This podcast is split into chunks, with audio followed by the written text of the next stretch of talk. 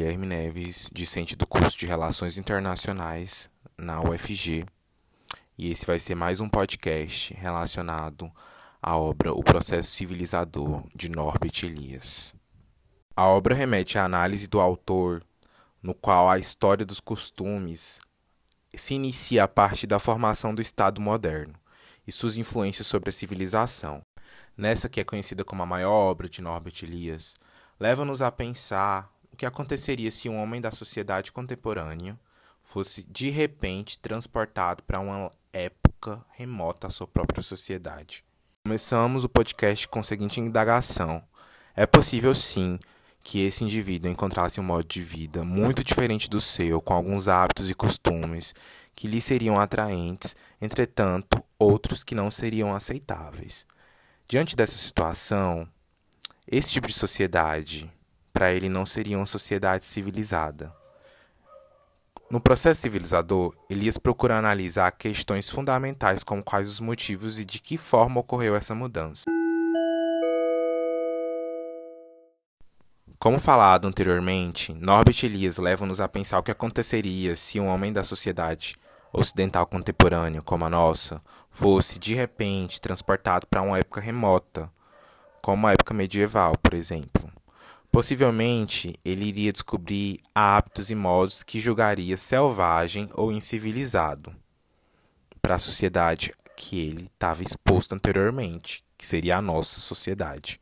Consequentemente, estaria diante de uma sociedade que, para ele, não seria uma sociedade civilizada, para esse indivíduo, civilizado são os costumes do seu tempo, do seu povo, da sua terra, aqueles hábitos que a sua sociedade abomina e o que seria considerado incivilizado, isto é, as pessoas que os praticavam não foram educadas, refinadas para a sociedade daquele homem.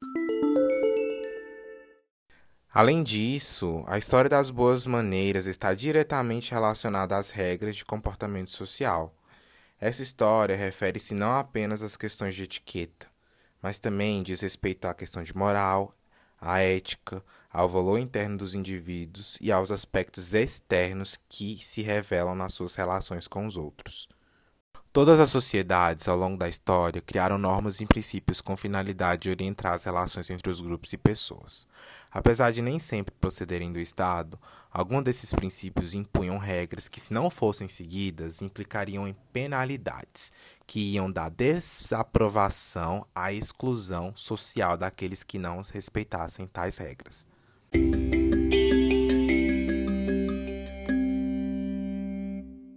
O sentimento de vergonha foi aprendido pela sociedade e hoje foi naturalizado, mas segundo o autor, esse sentimento foi ensinado e construído nas relações sociais, principalmente pela análise das transformações dos costumes. O autor evidencia que as mudanças não ocorreram de forma aleatória, mas de acordo com um sentido pré-determinado, relacionado ao aumento do sentido de vergonha e repugnância, em virtudes a novas noções de refinamento, o que ocorre é uma naturalização dos hábitos e costumes. Quando se analisa os costumes de uma sociedade diferente da nossa, é necessário se desfazer das convicções acerca de boas maneiras e considerar que as diferenças de costumes são peculiares àquela sociedade. Em determinadas sociedades, alguns costumes da população estão em desacordo com o padrão da sociedade que se deseja, e por meio da educação, esses hábitos indesejados podem ser alterados.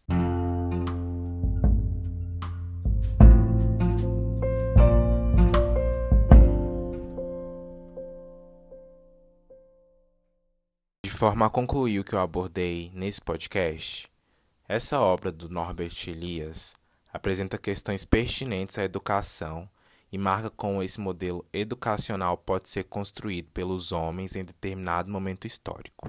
Ou seja, o fato do modelo educacional ser construído pelos homens em determinado momento histórico torna-se o ponto fundamental da obra de Elias, qual seja o de apresentar que determinados costumes não podem ser naturalizados. É preciso compreender que as relações sociais são elaboradas para e pelos homens e visam atender às demandas do momento histórico em que estão vivendo. Bem, mas vocês podem estar me perguntando: e os costumes? Em relação aos costumes, essas transformações estão relacionadas diretamente à dinâmica das classes sociais, ou seja, quando a classe social superior procura distanciar-se das outras classes sociais, cria-se novos padrões de comportamento, que historicamente acabam por ser adotados e adaptados pelas outras classes. Com o passar do tempo, esses novos padrões de comportamento deixam de ser conscientes para transformar-se em uma segunda natureza, que o autor chama essa segunda natureza de mudanças na estrutura da personalidade. Com relação às mudanças na estrutura da personalidade, o outro fator importante é o autocontrole. Dessa forma, entendemos o autocontrole como fruto do processo educacional e civilizatório. Na medida em que o homem se educa, torna-se capaz de controlar seus impulsos, suas paixões e assim a convivência em sociedade é facilitada. Segundo Elias, no decorrer do processo de civilidade, ocorre uma alteração no equilíbrio entre o controle externo e autocontrole, favorecendo o autocontrole.